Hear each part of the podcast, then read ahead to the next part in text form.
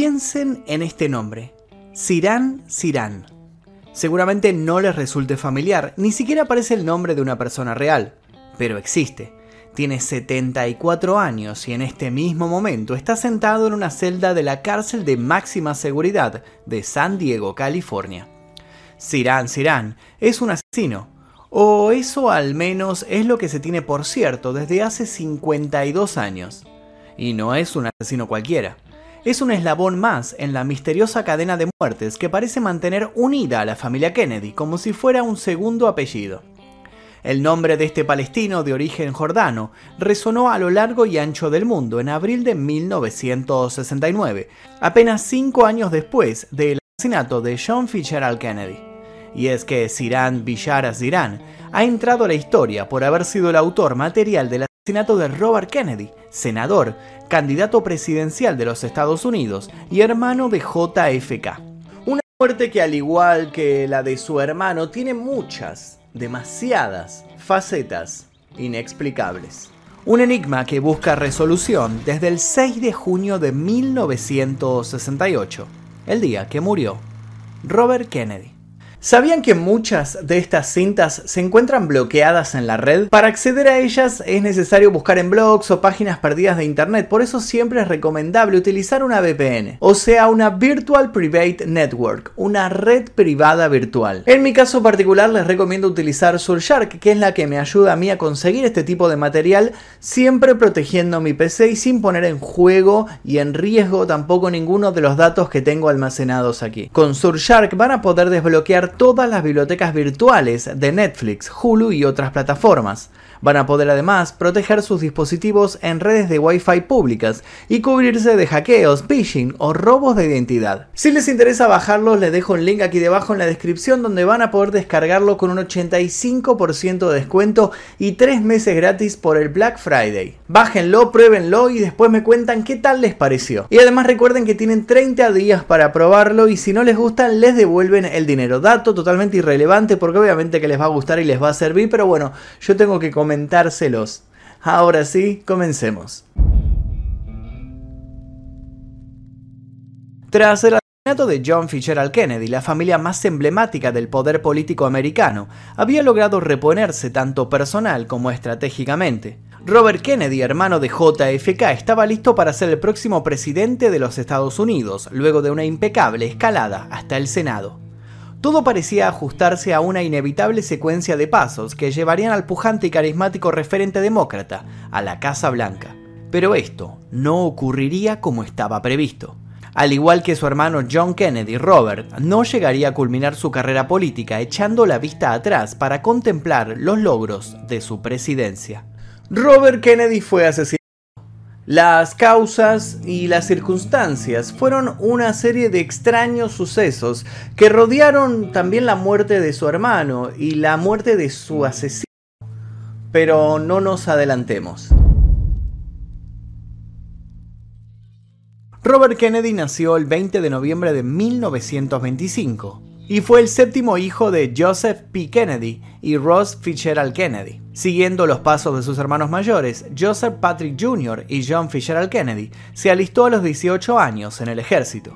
La Armada de los Estados Unidos ya estaba imbuida de pleno en la Segunda Guerra Mundial. Fue durante su actividad como militar que recibe la dolorosa noticia de la muerte de su admirado hermano, Joseph P. Kennedy, en 1944. Un confuso hecho en el aire, Joseph era piloto de combate, culminó con la detonación de unos explosivos en pleno vuelo, matándolo en el acto junto con su copiloto. Luego de la guerra asistió y se graduó en la Universidad de Harvard en 1948. Se tituló como abogado en la Facultad de Derecho de la Universidad de Virginia en 1951. El paso siguiente parecía obvio. Robert se encargó de asesorar a su hermano John durante el inicio de su campaña para obtener un escaño en el Senado en 1952.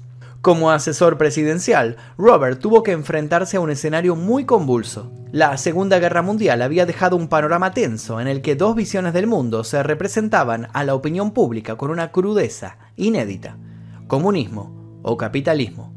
Rusia y China versus Occidente, las dos caras de una moneda que se había arrojado al aire con la bomba de Hiroshima y que al caer definiría el futuro del mundo. O eso se pensaba entonces. Robert Bobby para la familia y los medios afines. Debió enfrentarse a crisis políticas, mediáticas y sociales, como la invasión de Bahía de Cochinos en Cuba en 1961. Dieciocho meses más tarde estalló la crisis de los misiles. La intervención militar americana en Vietnam, que polarizó la opinión pública en Estados Unidos en facciones ferozmente enfrentadas, lo colocó en una encrucijada de la que salió librado. América era el bastión de la libertad y los Kennedy eran los encargados de hacérselo saber al mundo. Por otra parte, el que fue tal vez su mayor legado fue su posicionamiento frente a los movimientos por los derechos civiles. A instancias de Martin Luther King y asesorado por Robert, el presidente John F. Kennedy tomó medidas pronunciando un discurso televisado a nivel nacional el 11 de junio de 1963, en el que propuso una ley de derechos civiles. Presentó su propuesta de ley a la Cámara de Representantes una semana más tarde, pero la oposición hizo que la promulgación de la misma se estancara por varios meses. Ese era el estado de las cosas cuando el presidente Kennedy fue asesinado. Pero las cosas no quedarían así. Tras el asesinato del presidente Kennedy en 1963, Robert permaneció como fiscal general, aunque sus relaciones con el sucesor de su hermano, el presidente Lyndon B. Johnson, eran particularmente frías. Decidido a seguir adelante, el hermano del presidente, Robert Kennedy Lyndon Johnson, promovieron enérgicamente la legislación de derechos civiles como un tributo al difunto presidente. Tras la muerte de JFK, Robert creía que tenía posibilidades de alcanzar la vicepresidencia en el gobierno de Johnson, pero Johnson no contaba con él para el cargo y Bobby abandonó el gabinete del presidente. De inmediato inició la campaña para conseguir un asiento en el Senado como representante por Nueva York. Fue elegido en noviembre de 1964, derrotando a su oponente republicano, Kenneth Keating.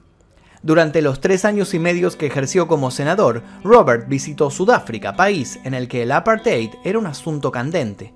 Nuevamente su postura contra la segregación sería su nave insignia en el turbulento panorama internacional. También visitó el delta del Mississippi como representante del Senado para ayudar a los hambrientos e hizo un llamado para detener la escalada en la guerra de Vietnam. Los rumores zumbaban a través de todo Estados Unidos. Robert Kennedy sería un candidato por el Partido Demócrata en las elecciones presidenciales de 1968. Se enfrentaría a Lyndon Johnson, quien lo había rechazado como candidato a la vicepresidencia y tendría su revancha, pero Robert lo negaba todo.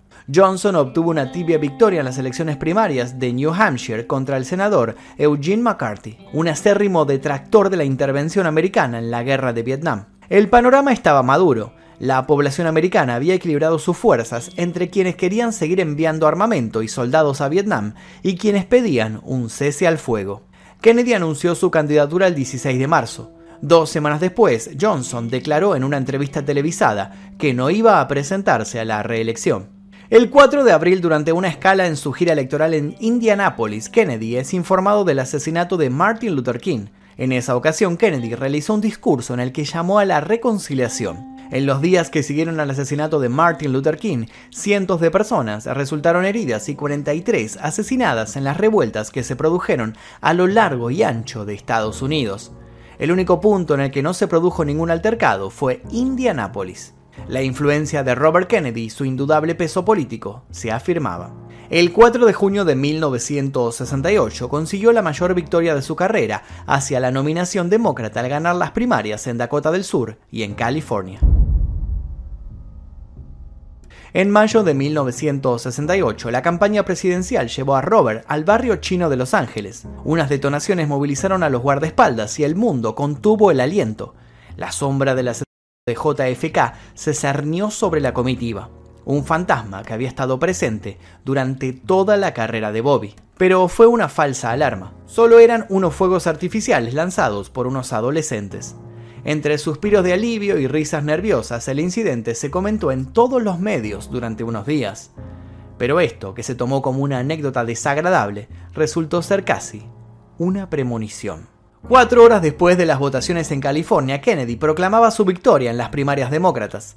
A las 12.15 de la noche del 5 de junio del 1968, se dirigió a sus seguidores en el Salón de los Embajadores en el Hotel Ambassador, en Los Ángeles. Kennedy tenía planeado caminar a través del salón cuando hubiera acabado su discurso para dirigirse a otra multitud de seguidores que se hallaba en otro salón del hotel. pero los reporteros exigían una conferencia de prensa. Entonces se decidió a suspender la segunda reunión.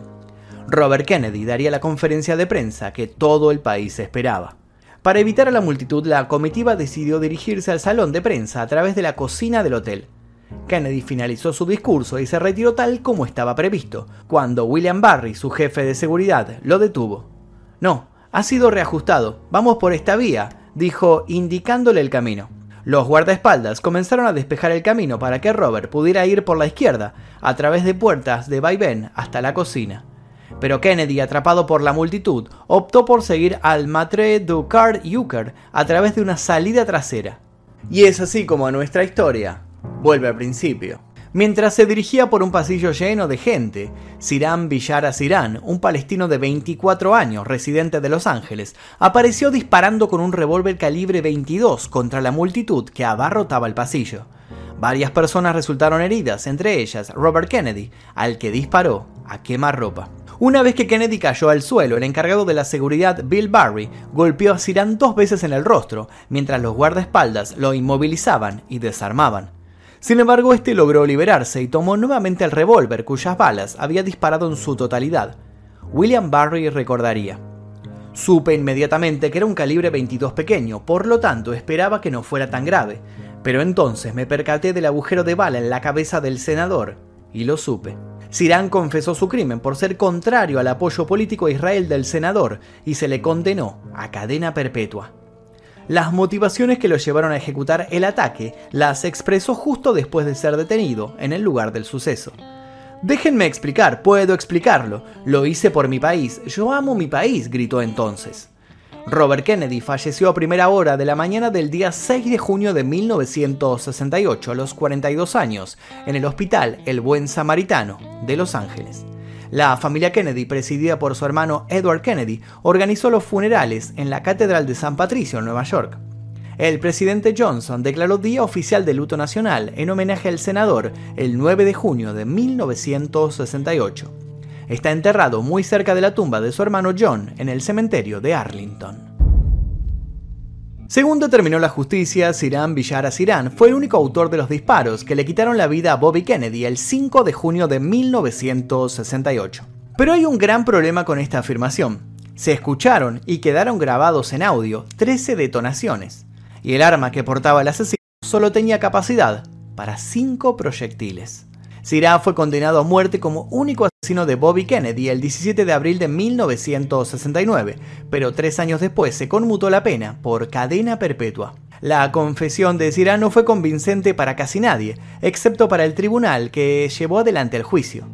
Años después, Sirán diría que no recordaba nada, ni siquiera, diría, sabía por qué estaba en la cocina del Hotel Ambassador, ni qué había dicho ante el tribunal. Una declaración casi idéntica a la de Lee Harvey Oswald, el asesino de JFK, y a la de Jack Ruby, el hombre que asesinó a Oswald. En 1994, los abogados sostuvieron que Sirana había sido hospitalizado antes del crimen, lo que habría sonado como una versión delirante si no existieran documentos que prueban que la CIA intentó durante años crear asesinos hipnoprogramados. Pero esto nunca se tuvo en consideración y nadie pareció sorprenderse por eso. Las circunstancias de los asesinatos de JFK, Lee Harvey Oswald y Robert Kennedy son uno de los mayores rompecabezas de la historia americana del siglo pasado. Demasiadas similitudes, demasiados callejones sin salida, demasiadas balas. La teoría del asesino programado por hipnosis y de la conspiración digitada desde las esferas más altas del poder es descabellada para muchos. Pero quienes dicen esto no han aportado otra hipótesis que llene lógicamente todos los huecos en la historia. Quizás convenga recordar las palabras de un filósofo ilógico del siglo XIV, Guillermo de Ockham. En su principio metodológico conocido como la navaja de Ockham, postula, en igualdad de condiciones, la explicación más simple suele ser la más probable. El dilema en esta cuestión es que la explicación más simple es a la vez la más compleja. Y hasta aquí la historia del día de hoy, espero que les haya interesado el asesinato de Robert Kennedy, un caso muy muy misterioso como también lo fue el caso del asesinato de su hermano JFK que se encuentra el video ya subido en este canal, tiene más de un millón de vistas, así que creo que les interesó ese video en cuestión. Eh, y si quieren saber más sobre este caso, sobre otros, los invito a dejar sus sugerencias. Aquí debajo voy a estar leyendo todos los comentarios que ustedes digan. Y los invito también a dejar su like, por supuesto, suscribirse si todavía no lo hicieron. Y les voy a dejar un par de videos aquí para que sigan haciendo maratón. Sin nada más que decir, me despido. Mi nombre es Magnum Mephisto y esto fue El Día Que.